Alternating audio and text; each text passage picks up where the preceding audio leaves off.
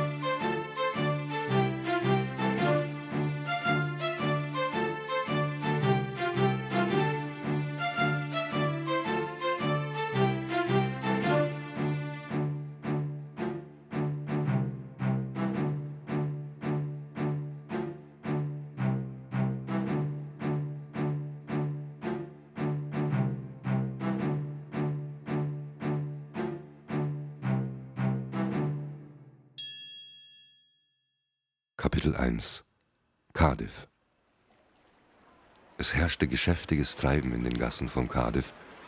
Am Hafen lagen riesige Handelsschiffe, die Waren aller Art aus fernen Ländern brachten. Baumwolle aus Übersee, Kakao aus Afrika, Zuckerrohr aus der Karibik und feinste Seide aus Fernost. Kibo kam oft zum Hafen. Hier fühlte er sich frei. Hierher kam die ganze Welt. Menschen, Tiere aus aller Herren Länder konnte er hier treffen und studieren. Oft hatte er schon davon geträumt, auf hoher See, auf einem richtigen Schiff in andere Länder zu reisen. Aber er war ja nur ein kleiner Käfer mit einem zu klein geratenen Flügel. Was konnte er schon tun? In einer dunklen Ecke des Hafens als er sich gerade auf dem Weg nach Hause machen wollte, wurde Kibo plötzlich durch laute Stimmen aus seinen Gedanken gerissen. Direkt über ihm stritten sich zwei dunkle Gestalten auf der Hafenmauer um etwas. Kibo konnte nicht erkennen, was es war. Gerade als er ein bisschen höher fliegen wollte, um besser sehen zu können, schubste der eine den anderen ohne Vorwarnung von der Mauer. Kibo konnte gerade noch ausweichen. Der völlig verdutzte Seemann schrie laut auf und landete daraufhin im Hafenbecken.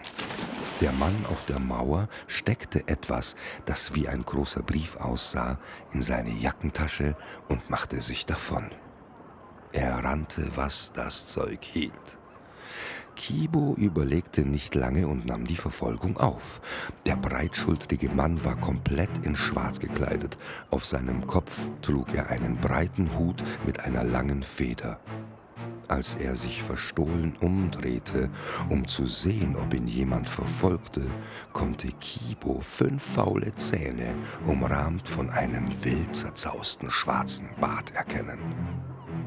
Beim Anblick lief es dem Käfer kalt den Rücken hinunter. Er duckte sich. Gut, er hat mich wohl nicht gesehen, dachte Kibo und nahm die Verfolgung wieder auf. Am Ende der Gasse rannte der schwarze Mann nach rechts, sprang über ein Holzfass, das gerade von einem Wagen gerollt wurde, überquerte eine kleine Brücke, kletterte über einen Zaun und verschwand in einer kleinen Kaschemme.